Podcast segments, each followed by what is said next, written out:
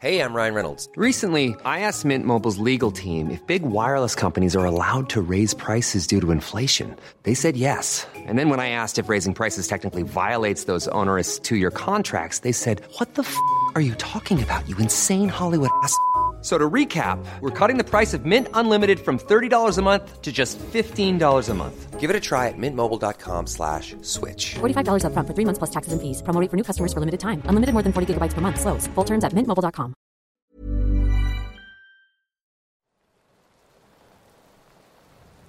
Buenas noches comunidad. Antes de empezar les doy un breve aviso. Y es que estos últimos días he estado un poco enfermo de la garganta, así que es muy probable que lo noten en mi voz. Y bien, también los invito a que compartan sus relatos al correo oficial del canal.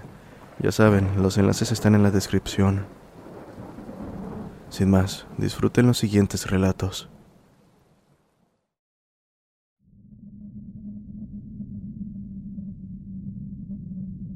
Buenas noches comunidad. Este relato no es mío. Más bien es algo que le ocurrió a mi padre. Cuando yo tenía entre 5 y 7 años de edad, no recuerdo bien, mi padre salió de cacería como era habitual, pues es una de sus actividades favoritas. Ese día salió rumbo al monte. Cabe mencionar que en aquel entonces nosotros vivíamos con mis abuelos maternos en su rancho, y había bastante monte y bosque alrededor. A dos kilómetros de la propiedad se encuentra un panteón donde tenemos a nuestros familiares. Y bueno, a un lado de la vereda que está como a 500 metros antes de llegar al panteón, hay una cañada, lugar de destino de mi padre para cazar en esa ocasión. Después de prepararse salió por la madrugada. La noche parecía clara, pero la luna apenas iluminaba el camino. Por su parte, mi padre, con ayuda de su linterna, se adentró hasta llegar a cierto punto, donde con terror juró haber visto a una persona crucificada. Mi padre no es de las personas que se asustan fácilmente, pero ante esa escena era imposible no hacerlo.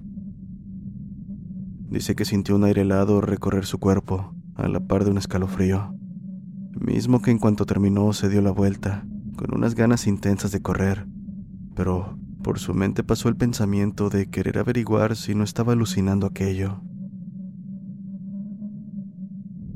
Tomando valor, se encaminó hasta llegar al fondo de la cañada, donde había un árbol de tejocote, pero del sujeto crucificado no había ni señas. Esa noche regresó sin haber cazado nada, pero eso es lo que menos importaba. Cuenta que días después del suceso, el árbol donde había visto al sujeto se secó por completo, y hasta la fecha no se explica qué fue lo que vio esa noche. Estos hechos ocurrieron en el pueblo de San Nicolás, Cuchipito, ciudad de Hidalgo, Michoacán.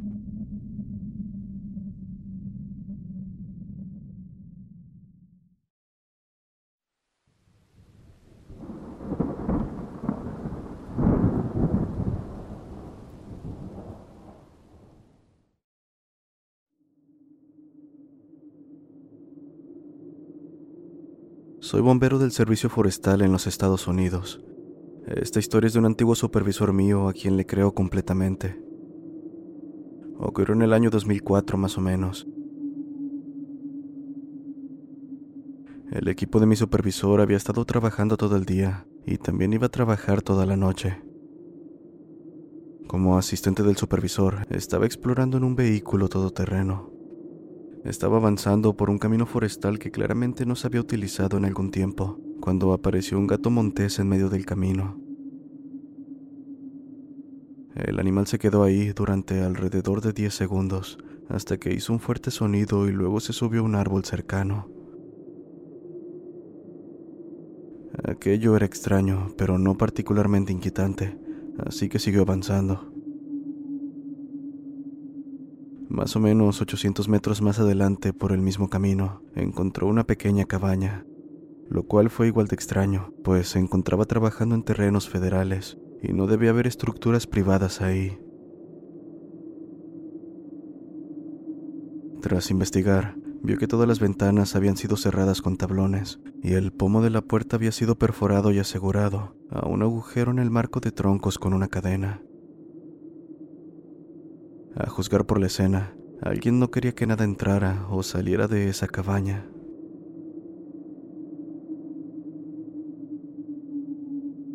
Inquieto, se montó en su vehículo todoterreno y se dirigió de regreso a la carretera, donde se había encontrado al gato montés. Esta vez encontró a una mujer nativa americana con un camisón muy andrajoso.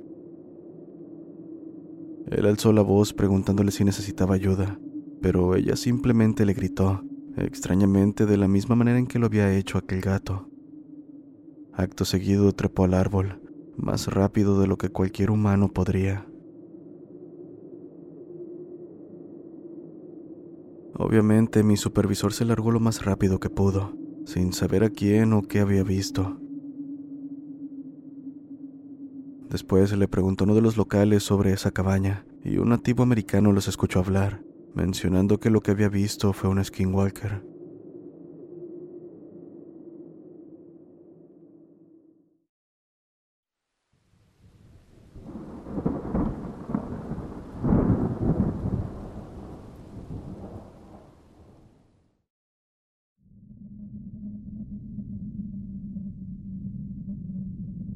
Mi padre y yo somos buenos campistas. No profesionales, pero mi padre solía ser un guía de naturaleza para niños. Por lo general preferimos las sierras del este y el oeste, ya que tienen excelentes lugares para acampar junto a los lagos y muchos senderos hermosos. El verano pasado decidimos subir para una estadía de dos noches y hacer un día de caminata. El campamento estaba lleno, lo que no es inusual para el verano, pero tuvimos la suerte, al menos eso pensé en ese momento, de encontrar un sitio bastante apartado donde armamos nuestras tiendas. La primera noche fue normal, un poco de actividad de osos, pero nada a lo que no estuviéramos acostumbrados. La segunda noche me quedé profundamente dormido en mi tienda de mochilero, bastante pequeña donde la cabeza y los dedos de los pies golpeaban ambos extremos. Desperté alrededor de las 3 de la mañana al escuchar el sonido de unos pasos. Debo mencionar que mi padre es diabético y necesita levantarse para hacer sus necesidades unas tres o cuatro veces por la noche. Los sonidos que escuchaba definitivamente eran pasos, pero estos venían de la dirección equivocada. Estábamos ubicados al lado de los baños, por lo que los pasos deberían moverse en esa dirección. Pero estos lo que hacían eran acercarse a mi tienda. Se detuvieron a un metro de distancia y una respiración lenta y pesada se hizo presente. Aún así pensé que se trataba de mi padre, quien estaría desorientado por no traer consigo una linterna. Así que me volví a dormir solo para despertarme unos minutos más tarde, con esta maldita respiración justo encima de mi tienda. Ese no es mi padre, pensé, mientras un terror recorría mi columna. Me quedé completamente inmóvil, pero los pasos continuaban dando vueltas alrededor de mi tienda. Tenía puesta la lona para que no se pudiera ver a través del techo, además de que afuera era casi oscuridad total. Aunque tenía ganas de gritar, traté de convencerme de que todo se trataba de un mal sueño. Pero justo cuando ese pensamiento pasó por mi cabeza, sentí un frío dedo recorrer la longitud de mi pie a través de la tienda. Muy lento y metódico. Me convenció aún más de que estaba soñando porque estaba seguro de tener los pies en mi saco de dormir por lo que aquella sensación era imposible. Pero ese pensamiento pronto se desvaneció al darme cuenta, usando la poca luz ambiental disponible, que mi pie estaba descalzo y fuera de la bolsa. Me quedé congelado mientras esa cosa me acariciaba el pie durante un minuto o dos. Respiró con dificultad unas cuantas veces más y luego aquello se quedó de pie afuera de mi tienda durante lo que pareció una eternidad antes de desaparecer. No pude siquiera cerrar los ojos esa noche. Por la mañana, al escuchar a mi padre salir de su tienda, me dirigí rápidamente con él para sentarme junto al fuego. Él me miró a los ojos y me preguntó si me había levantado la noche anterior. Le pregunté lo mismo y dijo que lo había hecho alrededor de las dos de la mañana, porque pensó que alguien estaba revisando nuestras cosas.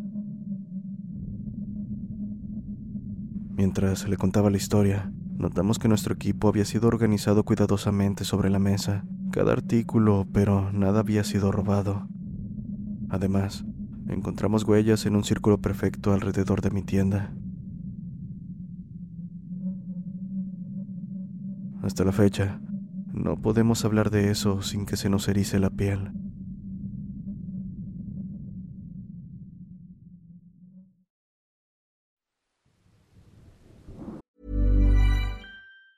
If you thought the only way to get a more defined jawline with natural looking results was through surgery, think again. Juvederm Volux XC is a non surgical injectable gel filler that improves moderate to severe loss of jawline definition and can help you achieve natural looking results with little downtime. Even better, this improved definition lasts up to one year with optimal treatment. No maintenance required. Improve jawline definition for a smooth, sculpted look with Juvederm Volux XC. For important safety information and to find a licensed specialist, visit juvederm.com. That's J U V E D E R M.com. Not for people with severe allergic reactions, allergies to lidocaine, or the proteins used in Juvederm. Common side effects include injection site redness, swelling, pain, tenderness, firmness, lumps, bumps, bruising, discoloration, or itching. There's a risk of unintentional injection into a blood vessel, which can cause vision abnormalities, blindness, stroke, temporary scabs, or scarring. Talk to a licensed specialist to find out if it's right for you. Hiring for your small business? If you're not looking for professionals on LinkedIn, you're looking in the wrong place.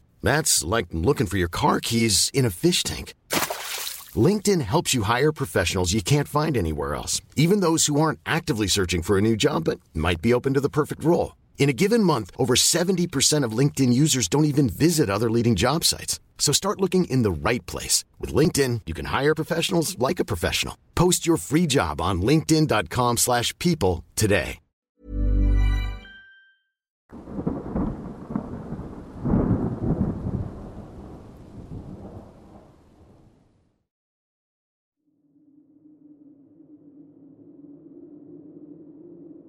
Mi abuelo solía cuidar tierras en México. Más que nada estaba a cargo de patrullar las granjas y tierras, debido a que algunas personas cultivaban vegetación ilegal. Un día dijo que estaba patrullando cierto rancho a altas horas de la noche, cuando escuchó llorar a un bebé. Cabe mencionar que la vegetación no era alta, así que miró en todos los sentidos, pero no vio nada.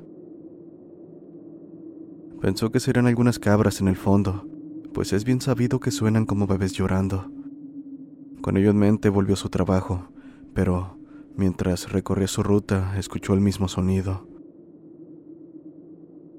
Esta vez volteó hacia arriba, pudiendo divisar la figura de una mujer dirigiéndose hacia un cerro. Él jura que eso era una bruja, pues no había otra explicación si gracias a la luz natural pudo apreciar rasgos humanos en esa cosa. Por supuesto entró en pánico, y lo siguiente que hizo fue correr hacia su auto y alejarse lo más rápido que pudo.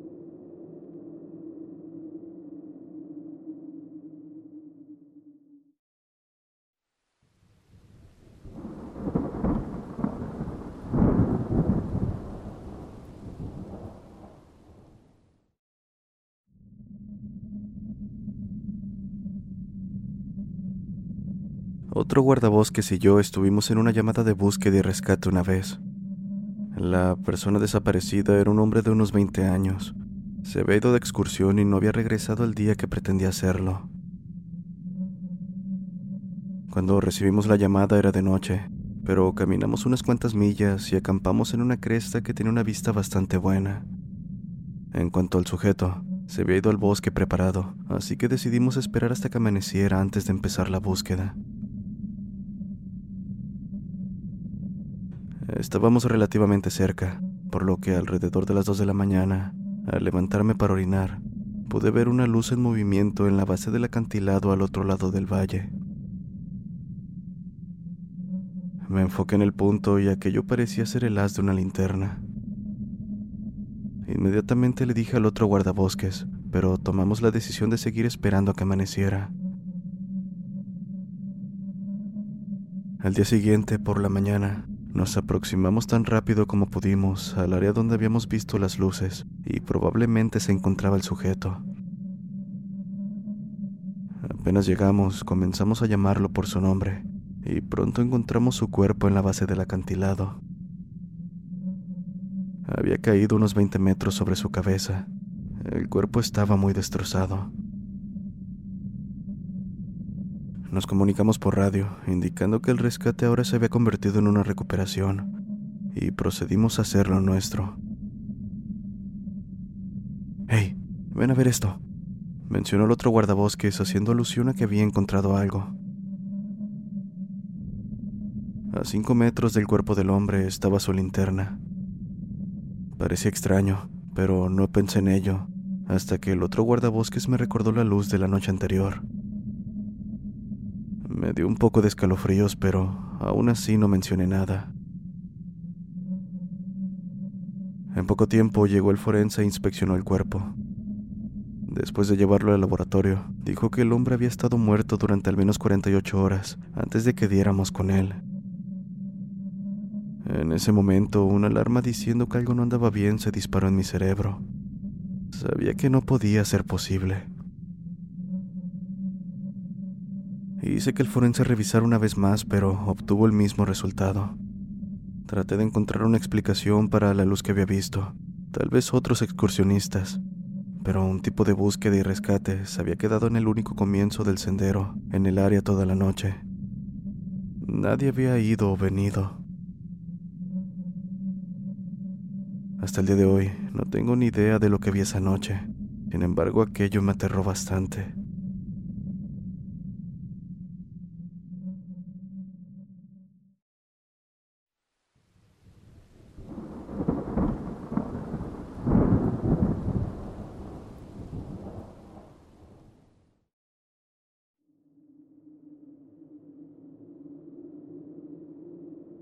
En el año 2010 me encontraba trabajando para un laboratorio farmacéutico. En cierta ocasión se dio la oportunidad de realizar el lanzamiento de un nuevo medicamento, así que por mi posición en la empresa yo debía hacerme cargo de organizar todo el evento. Busqué un salón de usos múltiples en un lugar llamado Yuscaran, en las afueras de la ciudad capital Tegucigalpa con el propósito de invitar personal de las farmacias de Tegucigalpa y también de Danley, mi ciudad natal, se programó la fecha para el evento. Se rentaron dos autobuses para movilizar a los invitados y al final todo transcurrió sin problemas. A partir de las 11 de la noche se dio fin y los invitados comenzaron a abordar sus respectivos buses. Conmigo quedaron dos de mis compañeros de trabajo, Lázaro y Luis, así que realicé el pago de la renta del salón, la comida, y empezamos a recoger las sillas junto con las mesas y manteles. En el ajetreo no nos habíamos dado cuenta de que ya era la 1.45 de la mañana, por lo que nos apresuramos a terminar el trabajo y salimos de Yuscaran rumbo a Tegucigalpa a eso de las 2.30 de la madrugada. Entre plática y plática me fijé que el velocímetro marcaba 100 kilómetros por hora, así que bajé la velocidad, y en el momento menos esperado, vimos a un señor vestido de blanco en medio de la carretera. Bajé más la velocidad pasando cerca de él. Los tres quedamos asustados al ver una escena tan inusual, y más al pensar en lo que habría pasado si no hubiese prestado atención. Traté de ver por los retrovisores si había algo extraño o veía algún otro vehículo, pero no había nadie más en aquel camino. Casi para salir a la carretera panamericana, cerca de llegar a la posta policial, aquel señor apareció nuevamente, pero esta vez no pude evitar atropellarlo. Sentí aquel terrible impacto, como el señor golpeó el techo del auto y luego quedó tirado en el pavimento. Nos detuvimos completamente. Yo estaba nervioso.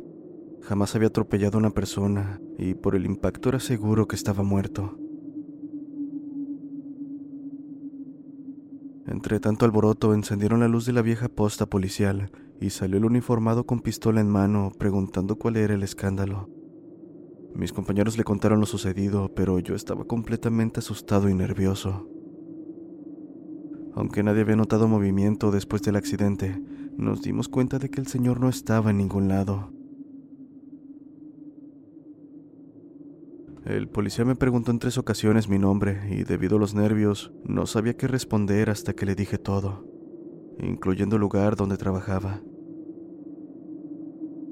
Ellos son mis compañeros, dije asustado.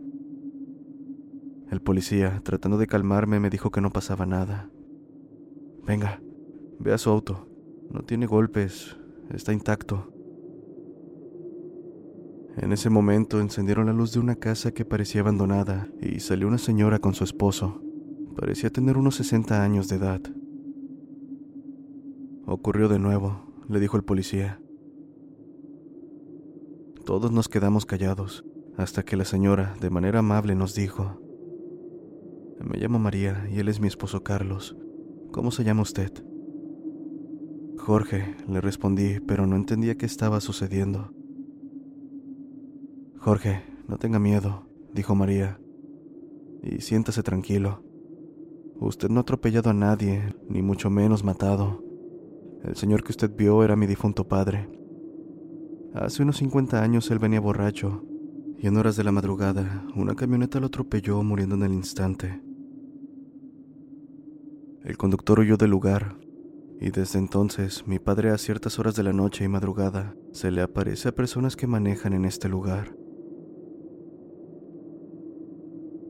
Lázaro, Luis y yo terminamos más aterrados al escuchar sus palabras, así que no nos quedó de otra más que esperar a que amaneciera para retomar el viaje. Cuando lo hicimos, ninguno pudo hablar. Eso fue algo que nos marcó.